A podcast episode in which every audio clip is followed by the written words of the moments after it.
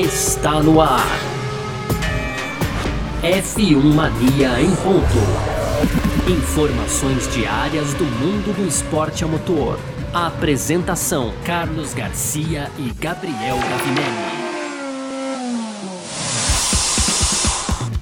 Muito bem, então, valeu demais pela sua presença, valeu você que tá com a gente por aqui, no ar mais uma edição do nosso podcast F1 Mania em ponto, conteúdo do site f1mania.net para você ficar ligado aí em tudo que rola no mundo do esporte a motor, tá bom? Aproveita para seguir a gente nas redes sociais aí também, Twitter, Facebook, Instagram, sempre procurando por site F1 Mania, pode fazer a sua inscrição no nosso canal do YouTube também. E claro, é, ativa as notificações aí no seu agregador de podcast podcast para saber quando saem os podcasts da casa por aqui também, que eu tenho certeza que você vai gostar de todos, tá bom?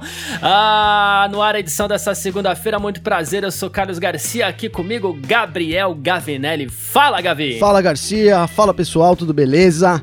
Pois é, então os destaques de hoje aí do começo dessa semana de corrida na Fórmula 1, né? O, produ o produtor, não, o organizador aí do GP do Brasil ficou aí furioso depois de saber que não teremos corrida em 2020 né, nessa temporada, então sem Fórmula 1 aqui no Brasil. E também aí rumores na Honda e, e Red Bull, né? Parece que a Red Bull vem pressionando a Honda e a Honda já respondeu, viu, Garcia? é sobre isso que a gente vai falar aqui nessa edição do nosso podcast F1 Mania em ponto de segunda-feira, hoje 27 de julho de 2020. Tamo no ar. Podcast F1 Mania em ponto.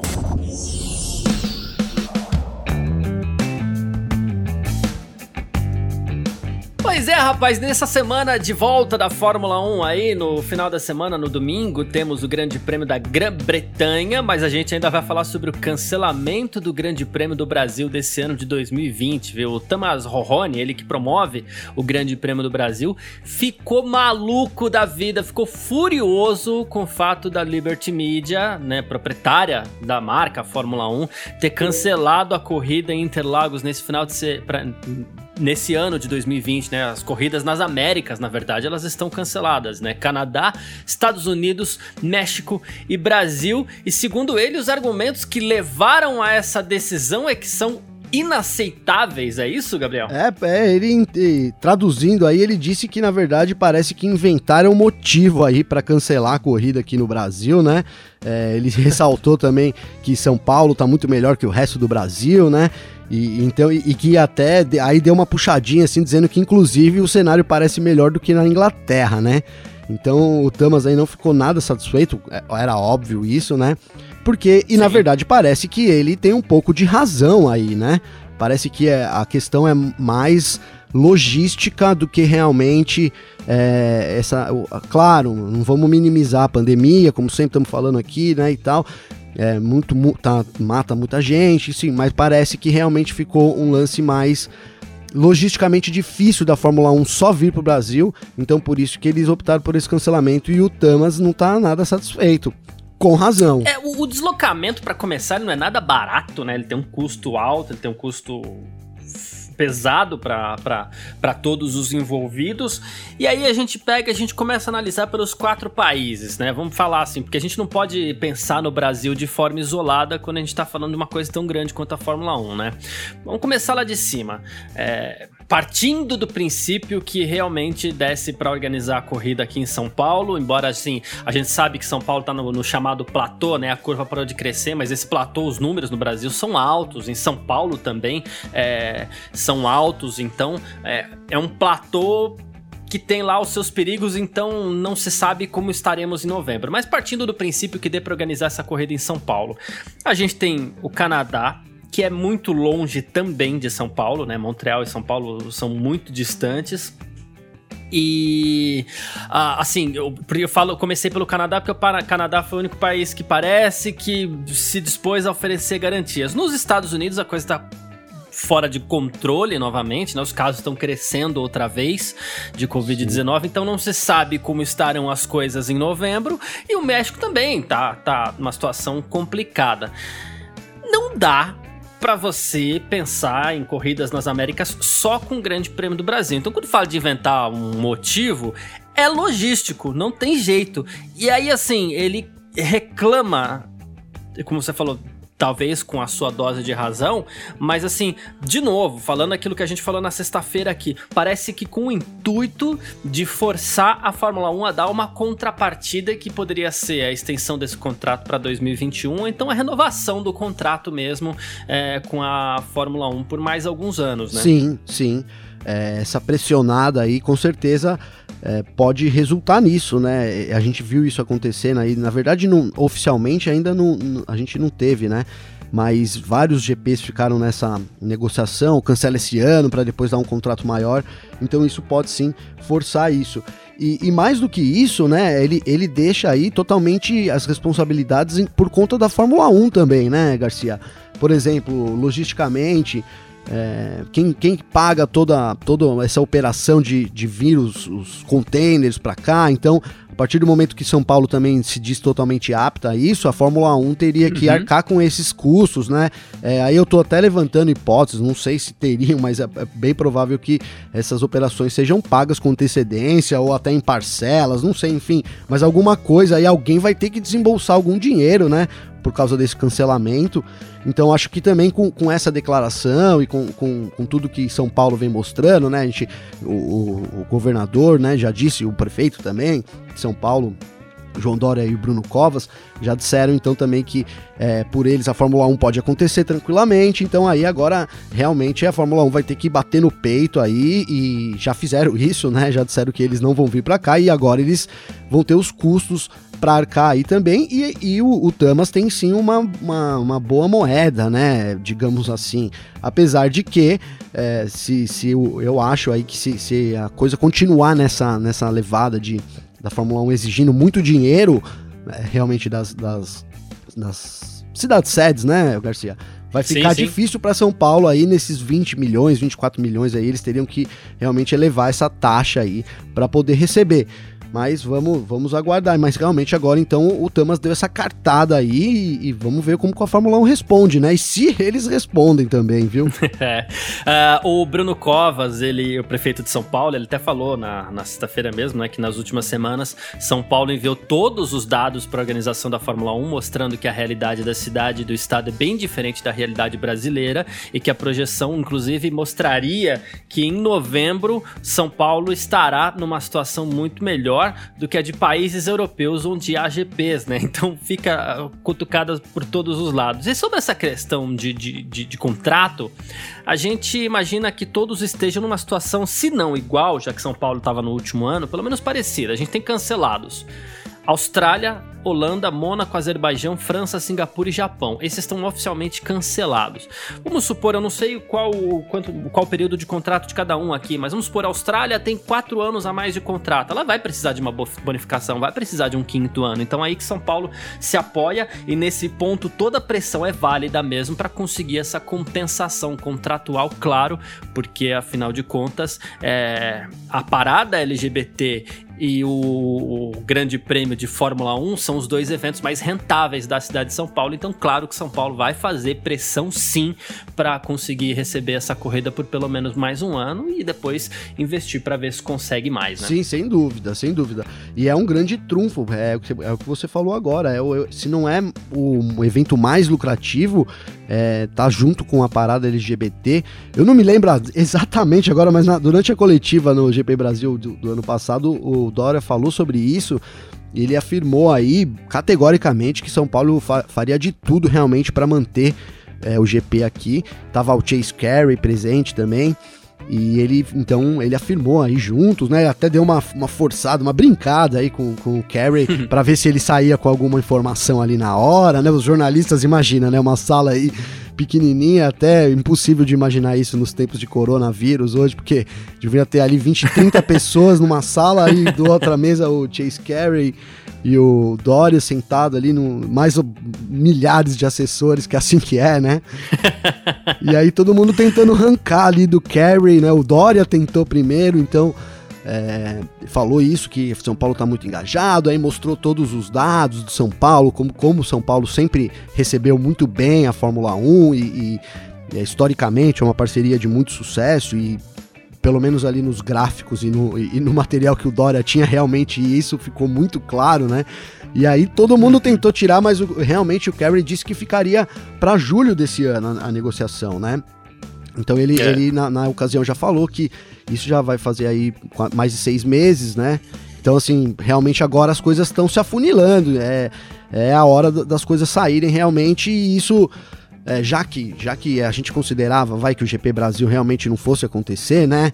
Eu acho que apesar de, de, todo mundo ficar triste aí pela situação, enfim, era uma coisa esperada aí por todo mundo, né? Por, pelo menos por todo mundo do meio, assim, o que se falava era que realmente, meu, é, as condições não, não tinham nada que favorecessem a gente ter aqui um GP, né? Então agora fica esse trunfo aí, vamos ver se, se né, se o Tamas aí, enfim, se ele vai conseguir usar isso de forma correta aí para garantir pelo menos mais um aninho pra gente, né? Pois é, é assim que funciona mesmo. E uma coisa que precisa saber é que assim, agora a Fórmula 1 tá conseguindo, inclusive pensando nessa questão de renovação contratual e tudo mais, tem que pensar que a Fórmula 1 agora tá muito concentrada em organizar o seu campeonato, em fechar a sua tabela, o seu calendário, que é um calendário completamente diferente nesse ano de 2020, né?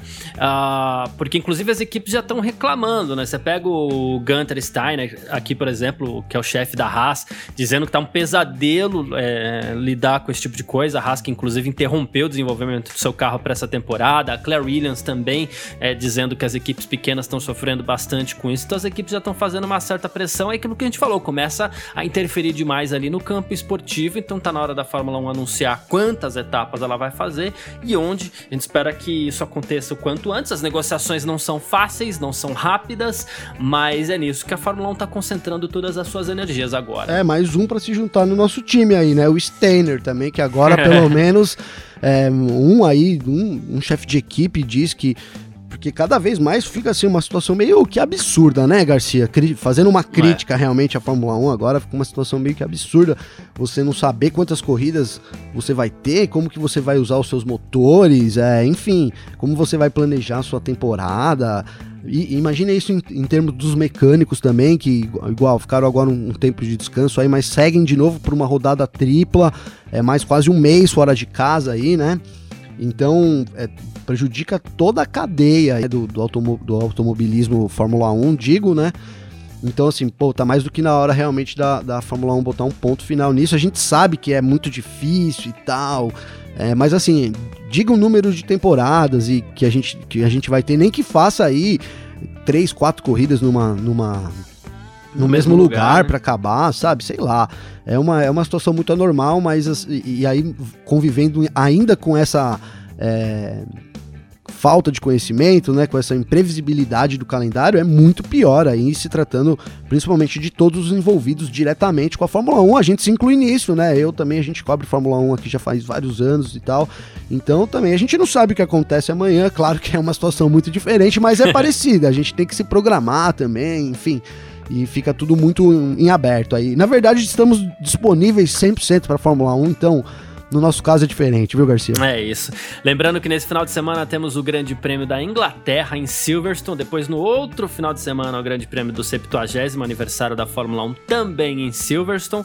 E dia 16 de agosto, pelo menos por enquanto, o Grande Prêmio da Espanha que acontece em Barcelona. É, chegou-se a cogitar, inclusive, ali que uh, uh, em um desses finais de semana uh, os pilotos poderiam correr num traçado invertido de Silverstone, então num traçado diferente. Silverstone é uma das pistas que eu oferece mais de uma mais de um traçado, né? Disponibiliza mais de um traçado, mas o, o pessoal lá de, de, de Silverstone, né? O, o, diretor de Silverstone, Stuart Pringle, ele afirmou que isso nunca foi uma ideia realmente séria. Ele falou: legal que falaram da gente por pelo menos umas três semanas aí, mas que não é possível realizar na pista nem no sentido contrário, nem no traçado nacional, como eles chamam aí, que você perderia as boas curvas, sendo que o traçado ali não, não nem mudaria tanto, você só perderia o que tem de bom. Então, Sim. fica aí já para quem tava pensando em traçado invertido alguma é, alguma mudança de traçado ali, não vai acontecer isso. A Fórmula 1 vai acontecer, vai correr os dois finais de semana ou três, caso o Grande Prêmio da Espanha seja cancelado, ou três no mesmo traçado. Sim, é isso aí, é isso aí. O GP da, da Espanha ser cancelado tá um pouco distante, né, agora, né? Então, você viu é, aí no final então. de semana falaram sobre então é, que é, há uma exceção muito grande para a Fórmula 1 lá, então parece que mesmo porque está piorando muito a, pan a, pandemia lá, estão registrando novos casos aí, está é, aumentando é, cada A segunda onda está tá chegando, chegando né? né? Então, mas assim, provavelmente teremos aí aquela corridinha morna da Espanha. é isso, então fica a dica aí para todo mundo aqui de São Paulo, que claro, a gente entende, a gente também ficou chateado com o cancelamento do Grande Prêmio do Brasil, mas a Fórmula 1 precisa fazer o calendário dela andar. Vamos falar de Honda e Red Bull. F1 Mania em ponto.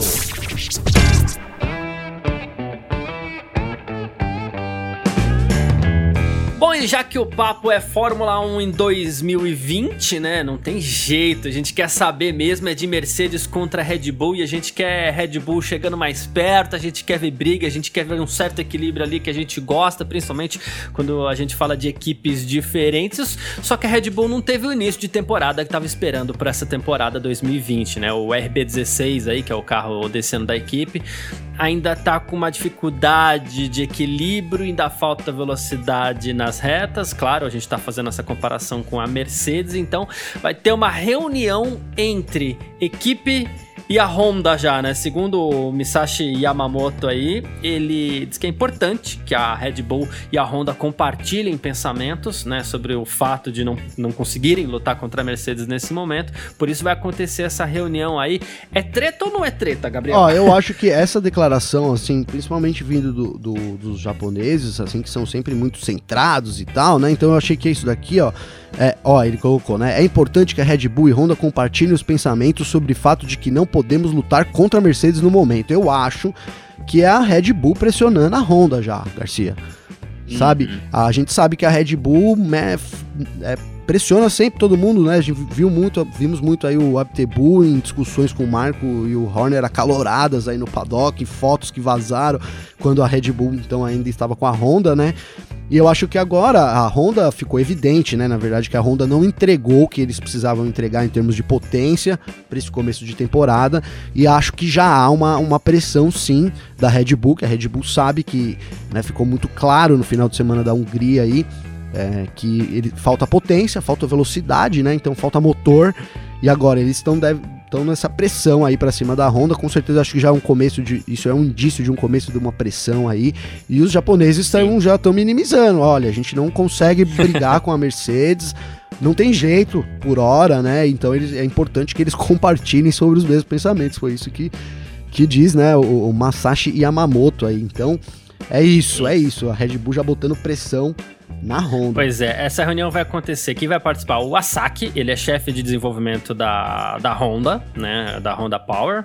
É, o, ele vai estar em Sakura, no Japão. O Tanabe, que é o diretor técnico da Honda. O Aoyama Watanabe, que é diretor de comunicação de marcas da Honda, e do lado da Red Bull, sempre, segundo o, o Yamamoto, é, o Christian Horner e o Hel Helmut Marko participam, e algumas pessoas diferentes são adicionadas dependendo do tópico da discussão. Aí ele até falou, quando se trata de um assunto mais técnico, o Adrian Newey, que é o projetista da Red Bull, sempre está presente. Né? Só que ele falou assim, ele deixou claro que essa não é uma reunião de emergência, mas que as reuniões deveriam ter ocorrido com mais frequência durante o ano e não puderam acontecer por conta do coronavírus. Inclusive, o, o coronavírus chega a ser citado, inclusive, como um, uma dificuldade ali, que a atmosfera na Honda estaria um pouco mais tensa, inclusive, por conta do, do Covid-19, né? E o pessoal tem falado, pô, a gente tá trabalhando sob uma certa pressão aqui, porque se um pega, todo mundo pega, e aí tem que parar tudo.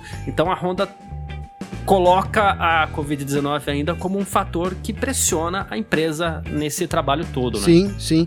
É, vem afetando a todos, né, a, a Covid-19, né, e, e, o Japão o Japão teve, na verdade, aquela uma primeira ondinha, vamos colocar assim, e logo acabou, né, uhum. mas depois veio com tudo, então é, é meio é diferente, né, do que do, do, fechamento das fábricas aí da Inglaterra, então é, eles têm que aderir às leis locais, obviamente, né, então eles sim foram prejudicados com isso, né?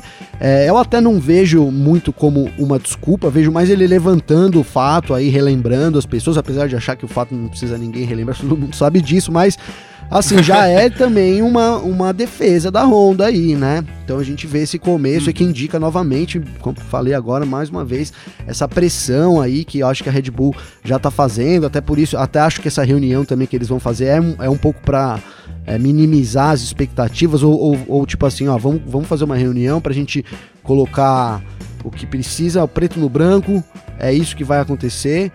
E para não haver cobranças, vai? Vamos, sabe uma coisa assim? Vamos estabelecer de novo nossas metas aqui pra gente não, não entrar em atrito, enfim.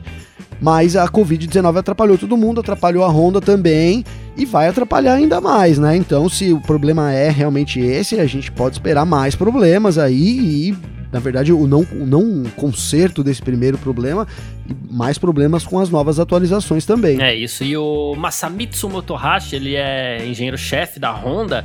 Ele diz que, assim, ele falou: Eu acho que uma das principais razões pelas quais a gente não conseguiu decidir sobre uma boa configuração ainda do motor é que a gente não foi capaz de entender os carros tão bem quanto a gente gostaria, né? E ele até falou assim: depois dessas primeiras corridas, a gente aprendeu mais sobre como o carro se comporta, principalmente nas mudanças de clima, condições de pista e tal, e como a gente vai adaptar os nossos motores a isso. Então você vê que esse tempo todo acabou sendo perdido porque não tem contato com o carro, e aí depois ele, ele, ele fala sobre esse ambiente muito estressante dentro da fábrica da Honda, né? E o próprio, é, o, o, próprio Motohashi fala sobre isso, né? Do, do, do ambiente estressante. Então tudo isso acaba é, com, com, contribuindo, né? Porque ele falou assim: eu acho que esse ambiente fez diferença na intensidade com que fomos capazes de desenvolver e atualizar o nosso motor no curto período de tempo depois da parada. Ele até afirma que a FIA foi muito correta com todas as fabricantes de motores, então ninguém levou vantagem sobre isso. Só que, claro, em alguns lugares o ambiente vai ser mais estressante.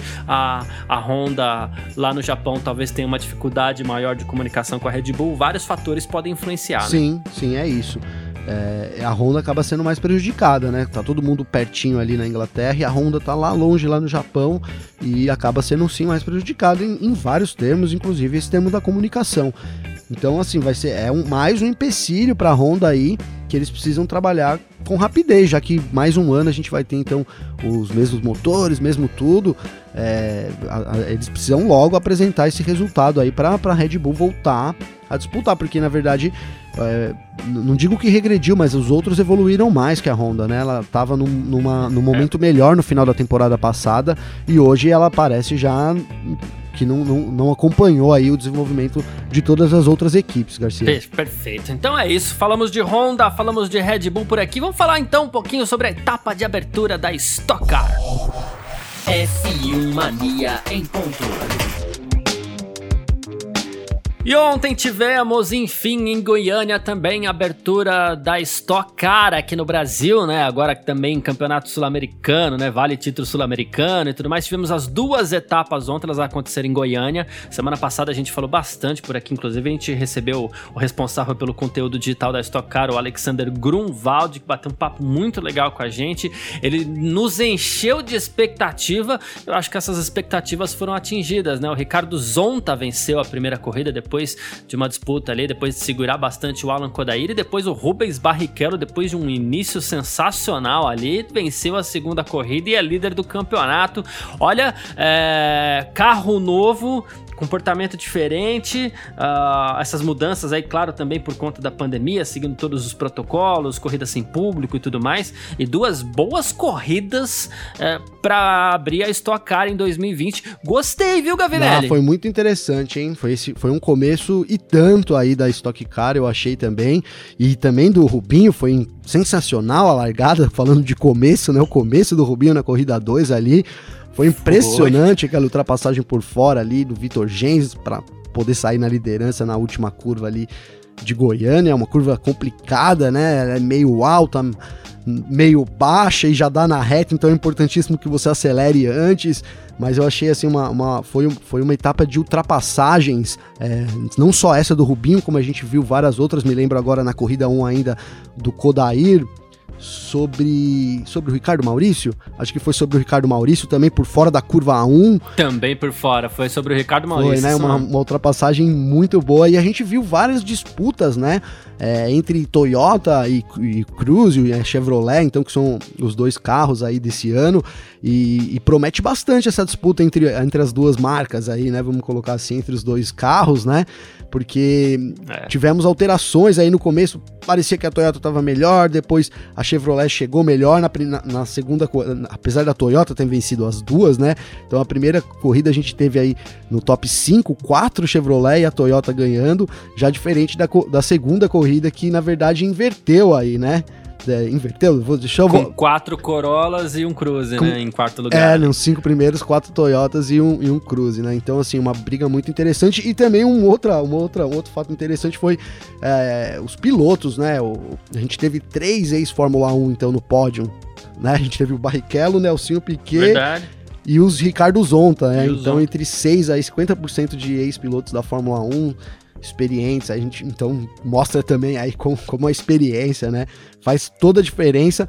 E numa, numa temporada que, que a gente sabe, diferente do que falamos agora também, a Stock então vai ter 12 corridas, é, não importa o que aconteça, né, nem que eles façam várias corridas, falamos aqui com o Grum na, né, na semana passada, então eles vão manter as 12 corridas tradicionais, né? Então já é, já, já podemos contar com essas 12 corridas. Enquanto na Fórmula 1 a gente não sabe muito bem o que aconteceu, a, a, o que vai acontecer. A Stock começa já com, com um, prognóstico muito bom de, de como terminar e tal, e, e uma promessa de uma briga muito intensa né, né, nos, entre os pilotos, entre as marcas, porque eles estão conhecendo o carro também, né? então a gente viu algumas coisas, por exemplo, capô voando, porta saindo, né? Muito, muito porque faltam ajustes aí. Superaquecimento também, não só de motor, como também de alguns componentes ali, como freio, por pois é, exemplo. Pois é, o né? freio do Zonta na corrida 2, né? O freio pegou é. fogo ali, saiu uma, uma, parecia um lança-chamas aí no, no freio é, freio esquerdo. Ele, vence, ele venceu a primeira corrida, estava bem posicionado ali, até para sair na liderança do campeonato na segunda corrida, mas acabou tendo problema no freio dianteiro esquerdo ali, teve que abandonar. Pois é, pois é, uma pena aí o problema do, do, do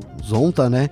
E realmente foi bem, muito impressionante ele chegando no box ali com aquele ele, ele rodou primeiro, né? A gente provavelmente já deve ter ficado sem freio isso. ali, já apareceu isso, né? Algum, alguma coisa ali, já devia ter superaquecido, né? O freio dele acabou parando no box aquela labareda saindo ali. Foi o segundo, foi o primeiro incêndio, na verdade, porque depois teve. O segundo. Foi, esse foi é... o primeiro, né? Foi, ou foi o segundo? Foi o segundo já, né? Acho que foi o segundo, é. O primeiro foi do Marcos Gomes, que ali foi incêndio mesmo no foi box. incêndio né? mesmo, impressionante ali também. Ainda bem que os caras estavam perto ali lá, rapidamente aí conteram as chamas, né? Mas foi uma corrida realmente muito movimentada esse formato aí.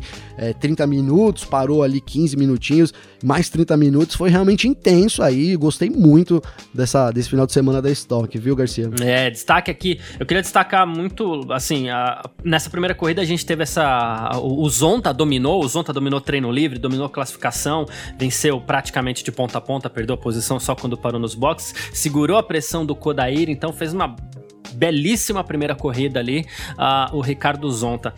Na, uh, na estratégia, o que aconteceu? O Rubens Barrichello ele foi o único piloto a abastecer o seu carro para a segunda corrida. Então o que aconteceu? Ele já teria essa vantagem para a segunda corrida ali, pelo menos uns 7 segundos de vantagem para poder ganhar é, espaço, ganhar terreno e vencer a segunda prova. Só que além disso, depois de largar na quarta colocação, ele subiu para terceiro na largada, largou muito bem e foi escalando todo mundo ali rapidinho. Em três voltas ele já era o líder, como você citou, inclusive a ultrapassagem sobre o Vitor Gens, sensacional. Aí no braço ele assumiu a liderança da, da, da prova, depois ele só contou com a estratégia ali até para ampliar um pouco mais essa, essa diferença essa liderança. E olha, sensacional assim a atuação do Rubens Barrichello na segunda corrida. Ele que agora é líder do campeonato, né? Ele tem 38 pontos contra 34 do Daniel Serra. Olha o tricampeão aí já chegando na cola, né? O Thiago Camilo é o terceiro colocado no, com 31 pontos. E aí o Zonta e o Ricardo Maurício, eles dividem quarta e quinta colocação aí com 30 pontos cada um, claro. O Zonta tem uma vitória que deixa ele é, na frente aí pelos critérios de desempate. Foram duas belas corridas, estreia do novo carro, piloto se adaptando, disputas na pista. É, um cara que me chamou muita atenção, inclusive, eu vou te falar que até torci por ele no finalzinho, que foi Matias Rossi também, o argentino, que tá fazendo a estreia dele aqui. É, terminou em 11 na primeira corrida e 12 na, na segunda, mas ele chegou no finalzinho brigando bem com o Vitor Gens ali, mostrando a adaptação dele na categoria, me chamou a atenção. No finalzinho até torci pra, pra de repente ele conquistar uma pole ali, porque acho que seria é, diferente pra categoria que ele estreasse com essa pole, mas não, não, não, não deu certo, mas tá tudo bem também. É só um comentário. É, não, foi uma boa estreia Foi. do argentino, Foi né? sim. Eu achei que ele estreou legal, né? Só que eu queria destacar o Bruno Batista também, né? Também. Terceiro lugar É. aí na segunda corrida. Ele teve Covid no começo do ano, né? Pois o Bruno é. e tal se recuperou, ficou mal e tal. E aí já começa com um pódio, aí, então um excelente terceiro lugar aí do, do que é um jovem, um dos mais jovens da categoria é. aí também, junto com o Pedro, o Pedro Cardoso, né? Um dos mais jovens aí, então que que bom aí ver o Bruno no, no pódio na terceira posição, viu, Garcia? É isso. E claro, em breve a gente vai ter o calendário da Stock Car para anunciar aí também e falar muito mais sobre essa que é a principal categoria do automobilismo nacional. Nosso podcast F1 Mania em ponto vai ficando por aqui. A gente está de volta amanhã, terça-feira, com mais informações aqui sobre o mundo do esporte a motor. Enquanto isso, claro, você acessa lá o f1mania.net para ficar sabendo de tudo em detalhes. Eu, Carlos Garcia, agradeço muito sua presença por aqui. Valeu demais. E você também, Gavinelli. Valeu, Garcia, valeu, pessoal. Começo de semana de corrida, tamo junto aí. Amanhã a gente se fala de novo. É isso. Até amanhã. Tchau. Informações diárias do mundo do esporte a motor. Podcast F1 Mania em ponto.